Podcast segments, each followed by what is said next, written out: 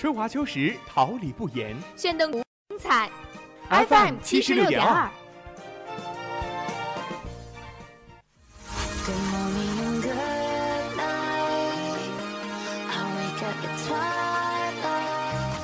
让电波在空中回响，让声音重塑梦想。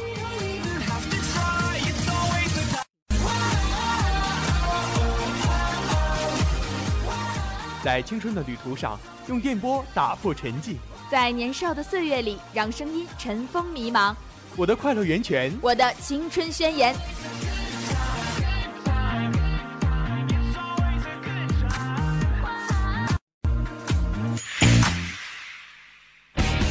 哈尔滨师范大学广播电台，正青春，传递正能量。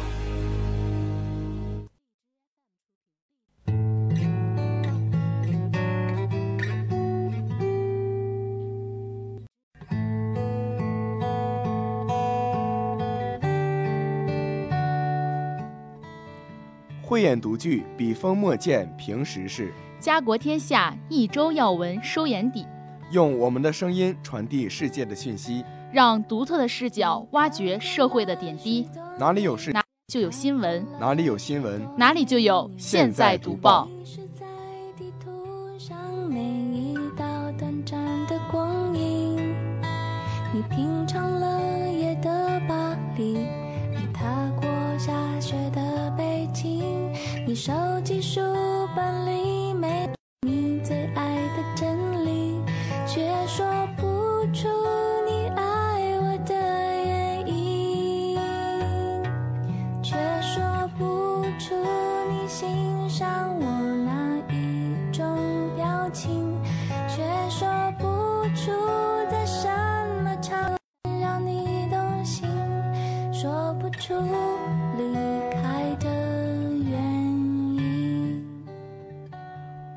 最新资讯，评点最热信息，报纸我来读，新闻你来听。各位听众朋友们，大家好，这里是调频七十六点二兆赫，哈尔滨师范大学校园广播台，周五十一点五十准时与您见面的《现在读报》，我是张浩然。气温回暖，现在读报提醒大家多进行户外活动。我是王群，在此代表导播孙彤、编辑常嘉欣、新媒体王莹莹、朱国栋、监制王丹、办公室周梦璇向大家问好。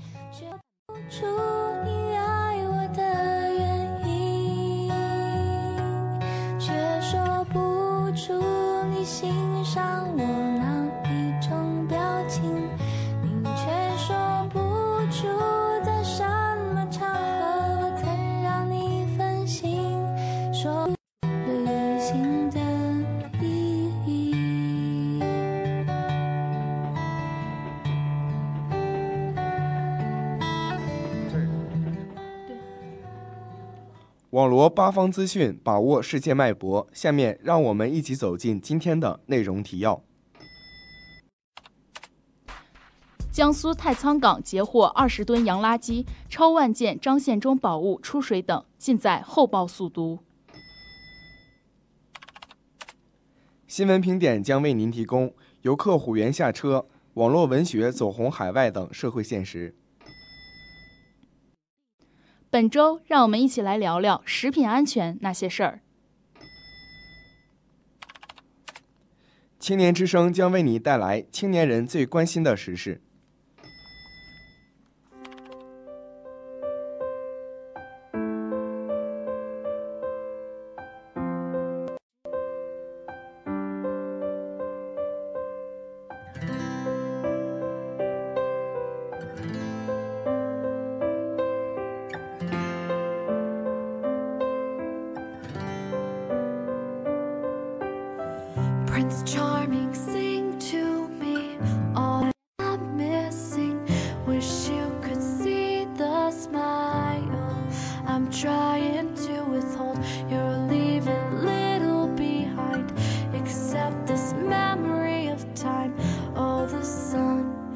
never shine as you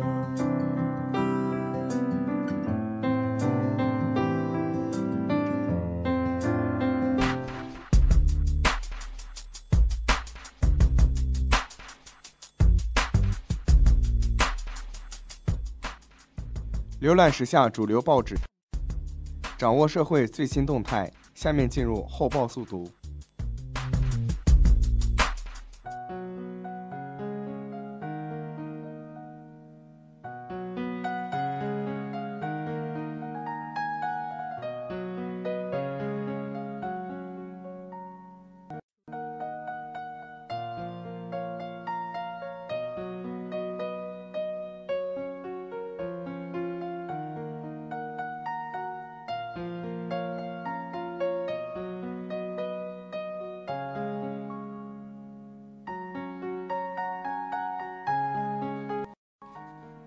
人民日报三月二十一号报道：随着信息时代的来临，网络诈骗手段层出不穷。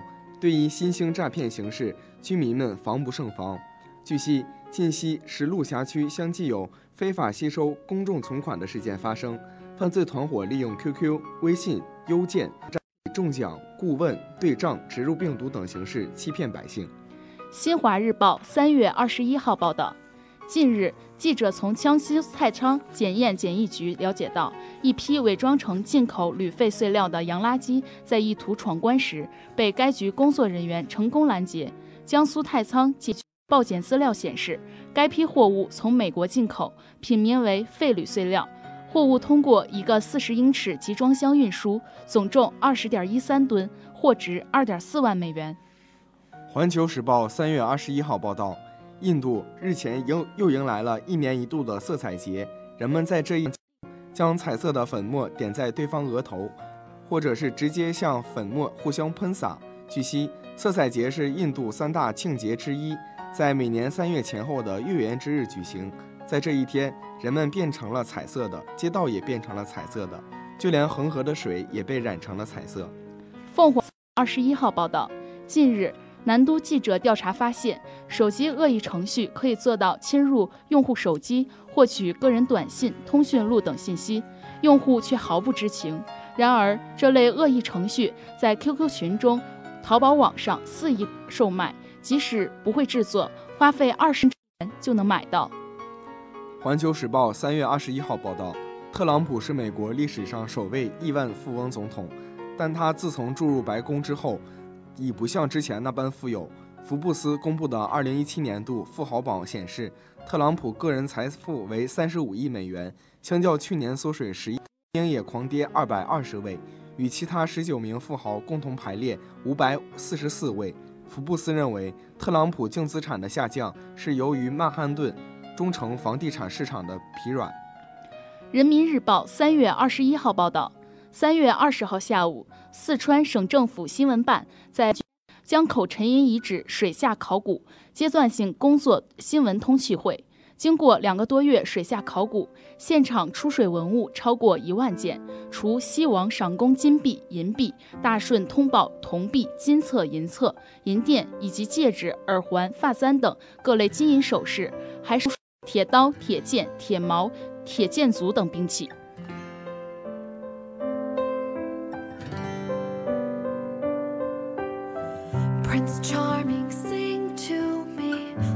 That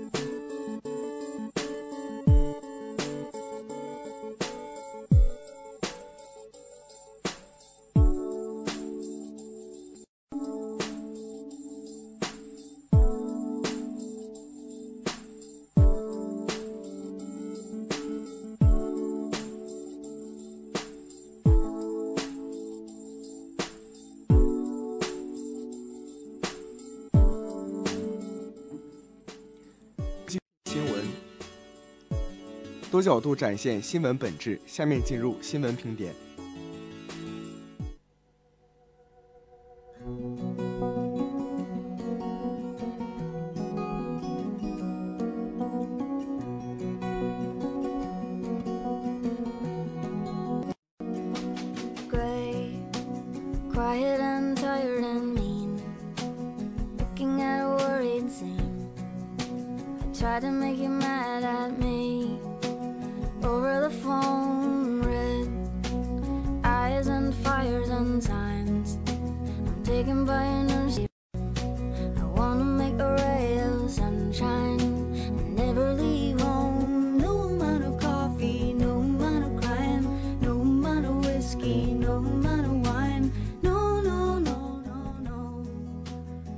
报三月二十号报道，三月十九号，网上一组游客在动物园自驾区下车游览的图片引发关注。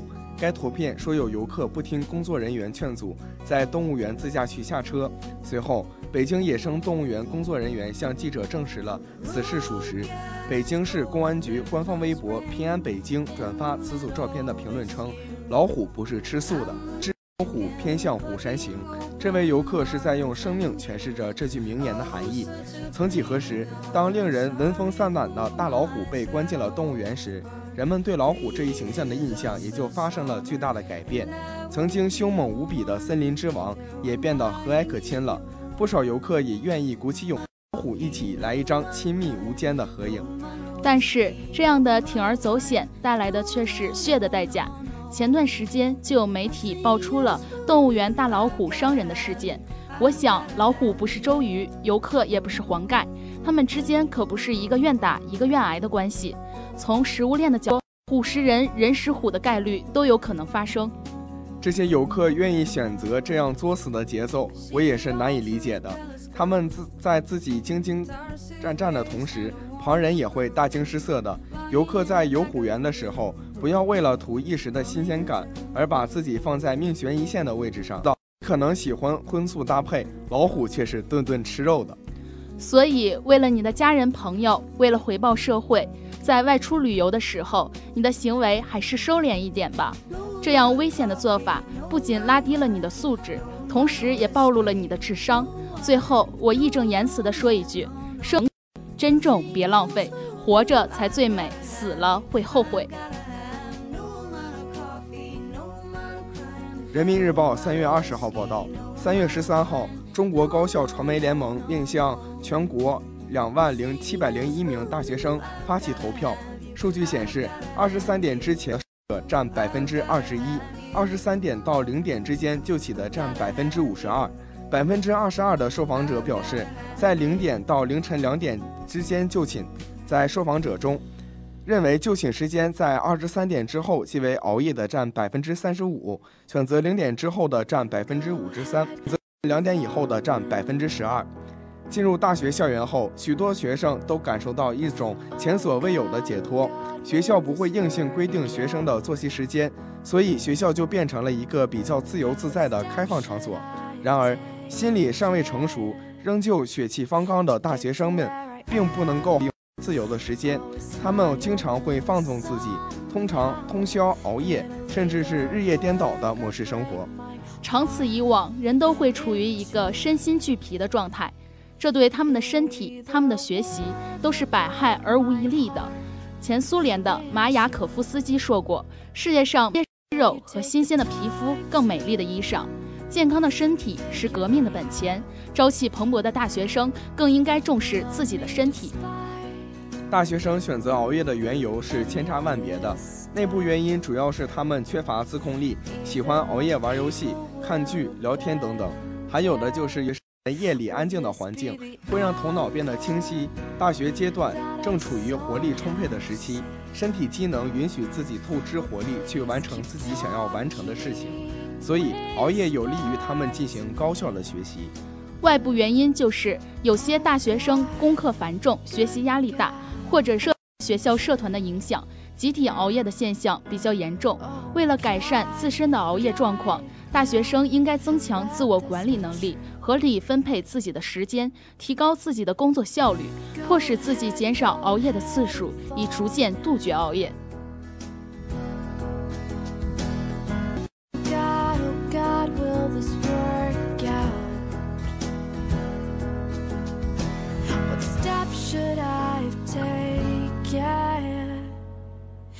Get to where I am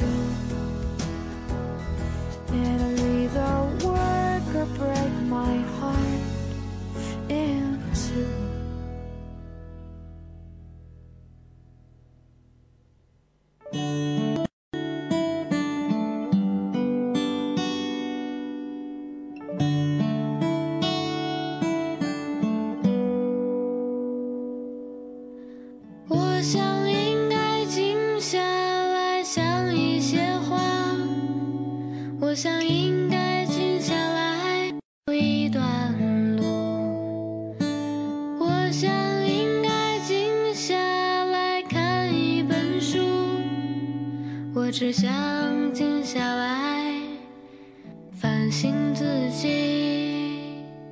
我想应该静下来睡觉，我想应该静下来想一个人。人民日报三月二十一号报道，近日，南方周末采访了一位传闻中的美国小伙凯文·卡扎德。过去我回家只想着吸毒，现在我回家后满脑子是小说，他们像毒品一样让人上瘾，但至少不会伤害身体。卡扎德对南方周末记者说：“像卡扎德这样满脑子想着中国小说的国外读者越来越多，中国网文被老外网民追更。第一次听到这个消息的人还会有些吃惊。网络文学走红海外，软实力的输出。什么是软实力呢？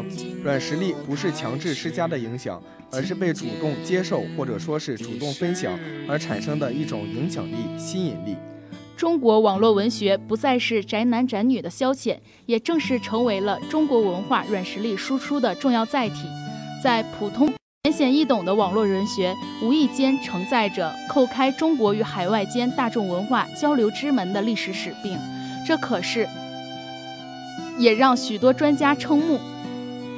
多年来，由政府主导的文化输出行为不断扩大的加强，探索了多种途径，取得了有。但是亮点更多的集中在中国古典文化，如世界各地开花了的孔子学院，以及经过文学奖、图书展、电影节、版权输出等主流渠道，而民间自发的文化输出，既缺乏支持，数量也越少。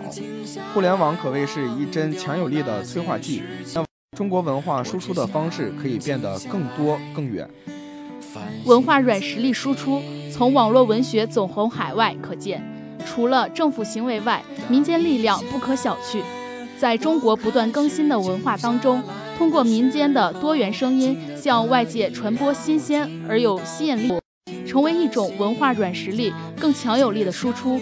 在政府层面，应给予更多支持和资源，多鼓励民间文化名篇的培育，让丰富多彩的中国文化通过多种形式走向世界。人民日报三月二十一号报道。近日，中国青年报调查中心联合问卷针对两千两百零二人进行的一项调查显示，百分之六十八点七的受访者曾购买过心灵鸡汤类的励志书籍，百分之五十一的受访者喜欢鸡汤文学，但百分之四十二点三的受访者认为同类型书缺乏新鲜感。无论是在微博、微信等网络环境中，还是在传统出版领域，心灵鸡汤类的文字都会受到许多读者的喜爱。正所谓“如之鸡汤，五之必霜”。有人觉得这些作品充满着正能量，能激励自己不断努力；也有人认为鸡汤喝多必好事。不可否认，鸡汤文为我们描绘了美好的夜空，让我们产生对星星的向往。我曾经喜欢鸡汤文，到到了到大学。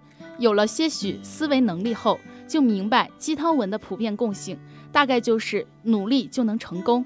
大多数结论的证明都依靠方式。不同的鸡汤文甚至有矛盾，比如这篇要你拼尽全力，那边就可能劝你张弛有度。对于现在的我们来说，鸡汤类文字是食无知味的。相比心灵鸡汤的暖人套路，我更喜欢小说的酣畅淋漓、妙趣春生，而且。是读者和出版社之间的一种双向选择。读者偏爱励志类的书籍，出版社就会出版更多的类型的书。反过来，某一类书的扎堆出版，也会对读者的选择产生影响。当然了，年轻人爱励志类书籍不是坏事，但更重要的是让他们对阅读的热爱。多读无用之书，享受阅读的乐趣。一日无书，百事荒芜。每天经历一点阅读的体验，我们的内心可以更加充实。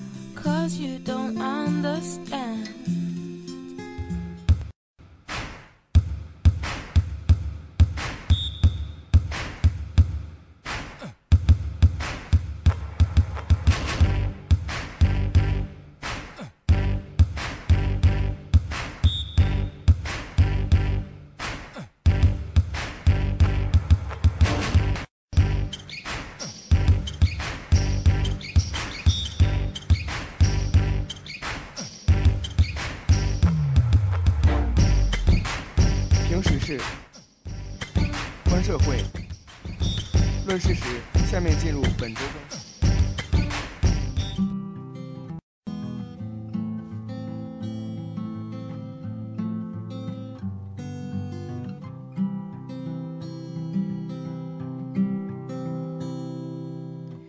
I am a honeybee, shut out from the colony, and they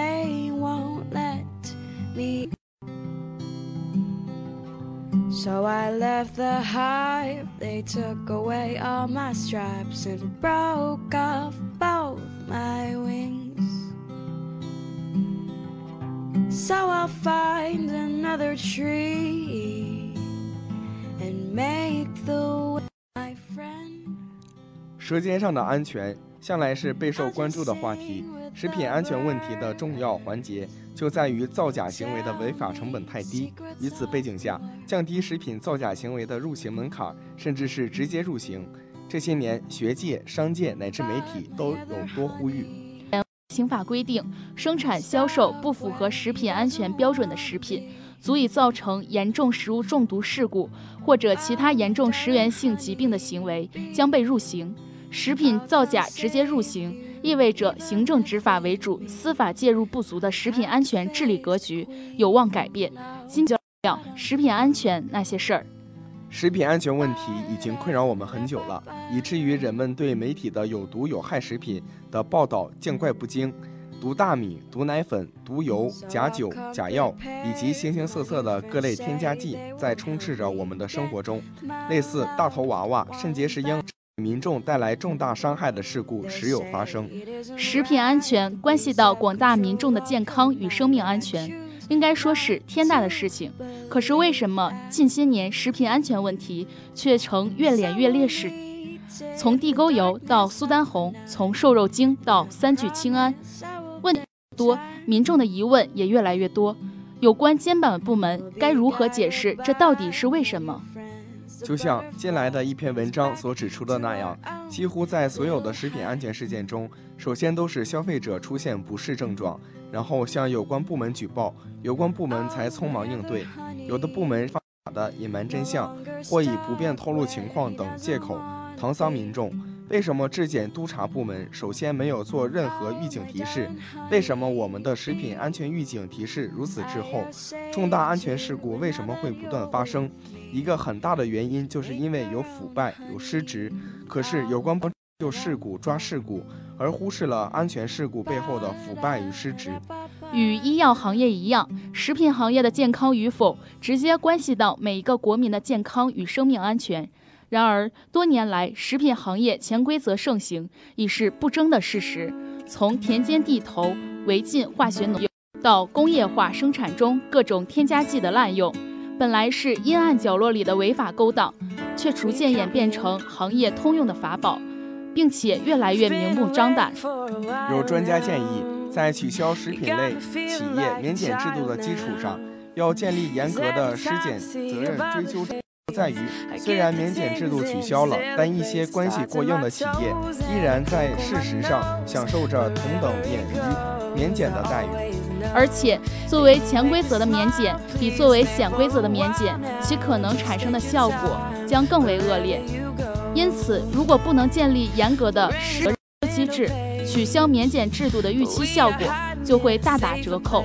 并且，免检制度不仅仅应该在食品领域内取消，还应该在所有消费品领域内予以废除，因为有可能对消费者形成的伤害不仅仅是食品，而是包括所有的消费品。问题的实质在于，尽管潜规则一直在挑衅到我们的行为的各种法规，但却没有任何一个执法部门做出积极的反应，因而任它明目张胆地危害社会和大众。因此，只有监管到位了，并且监管者本身也受到了约束，并赋予职责的同时的风险，食品行业的潜规则才有可能被终止。当前，我国在食品安全方面的立法还比较落后，标准体系也不尽完善，不少标准制约性已不能适用当前食品市场治理整顿的需要。因此，有些专家建议，当前一是要对食控。准做相关的提高，二是要痛下决心对食品市场进行治理整顿，从源头抓起。各职能部门的如工商、卫生、质检等部门应真正负起责任，不能等到事故出来以后再刻意重罚，要确保食品安全相关检测的。理性、周密性，检测漏洞是最可怕的结石，绝不能让不法分子有机可乘、有洞可钻。仅仅满足于对事件负责人的处理是不够的，更要从检测机制、检测手段、检测程序等诸多问题上找出不完善的地方，要找根源。好了一段好听的，我们继续探讨我们身边的食品安全问题。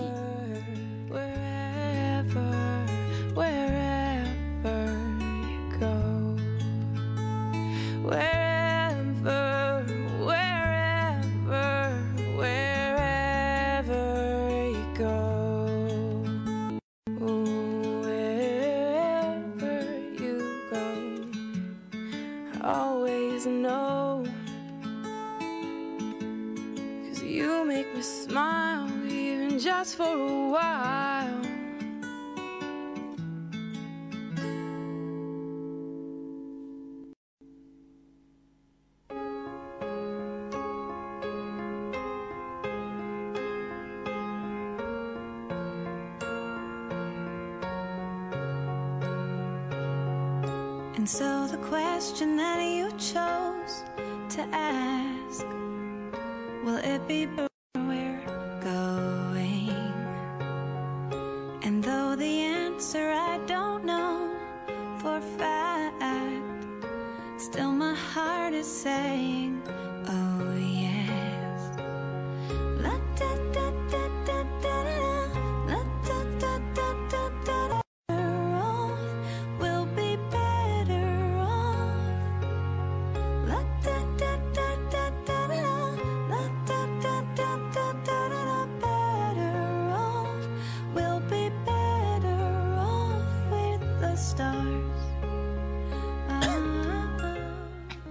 欢迎回到直播间。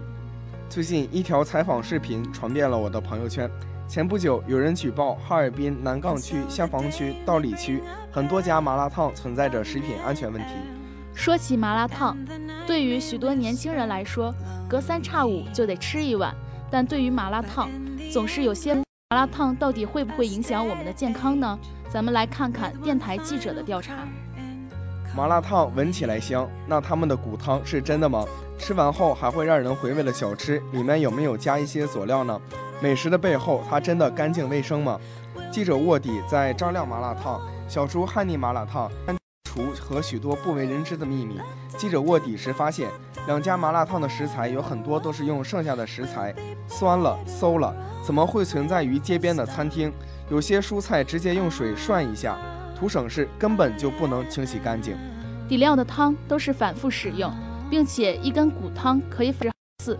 最令人感到不安全的是餐具，清洗餐具的池子不能保持干净，在清洗的过程中更是马马虎虎，只是单纯的把餐具洗一遍，囫囵吞枣。好消息是，三月十六号，执法部门已要求这两家涉事门店关停整改，两家店的负责人也均表。汤店的所暴露出的问题将进行整改。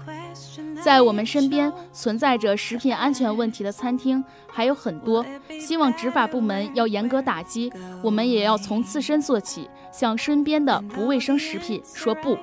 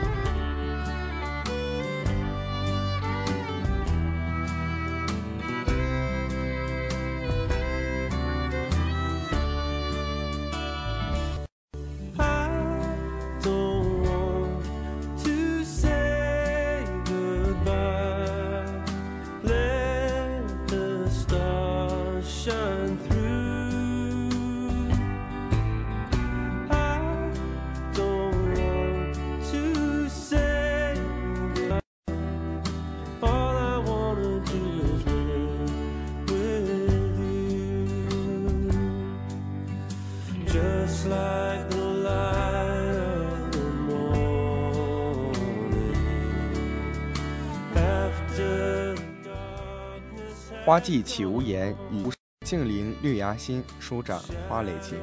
奏青春之曲，听青年之声，舞木叶之步，燃热血之火。青年的心声，我们一起聆听；时代的心声，你我共同发现。青年至上，正能量，我们在发声。让我们共同走进今天的青年。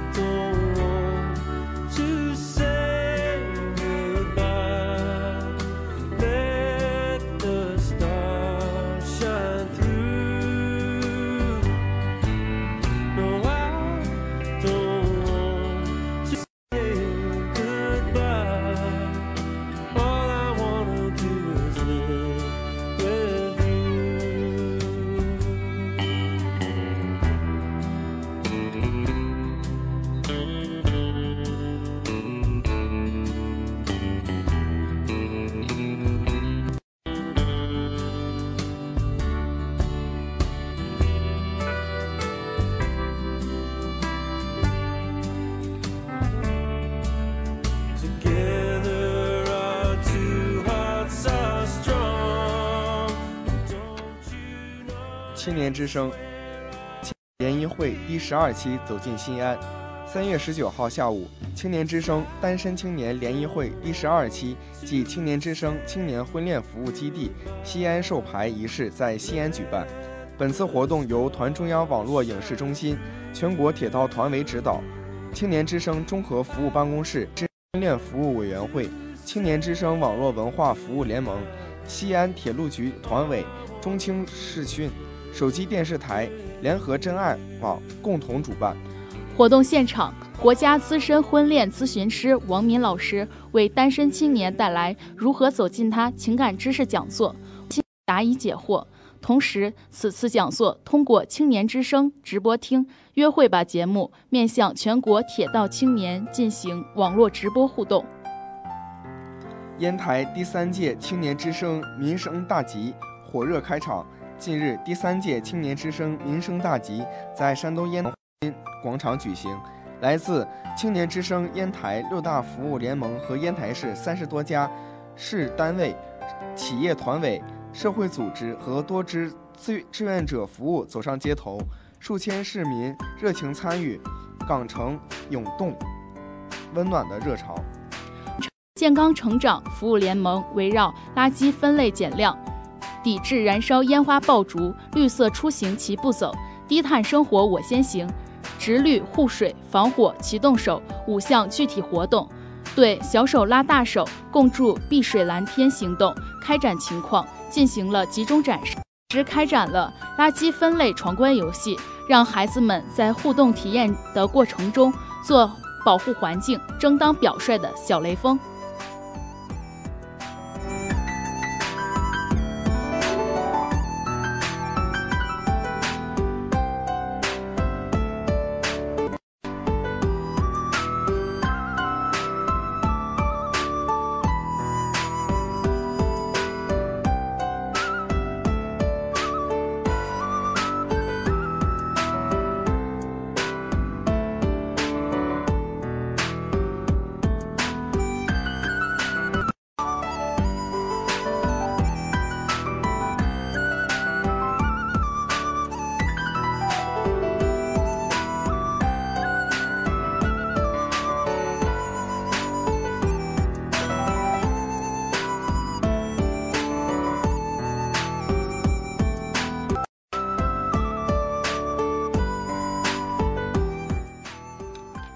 正午时光就这样过去了，这里是现在读报，感谢您的收听、支持与关注，我是张浩然，我们下周见。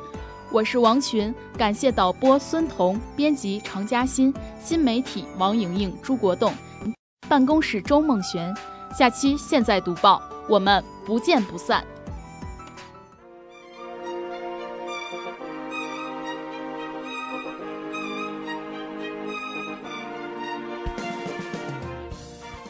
华秋实，桃李不言。炫动之声，无限精彩。十六点二。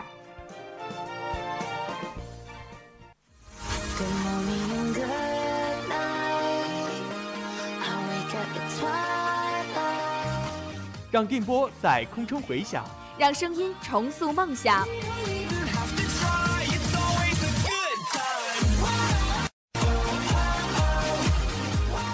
在青春的旅途上，用电波打破沉寂；在年少的岁月里，让声音尘封迷茫。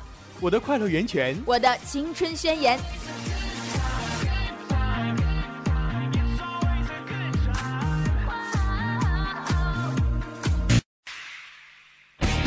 哈尔滨师范大学广播电台，正青春，传递正能量。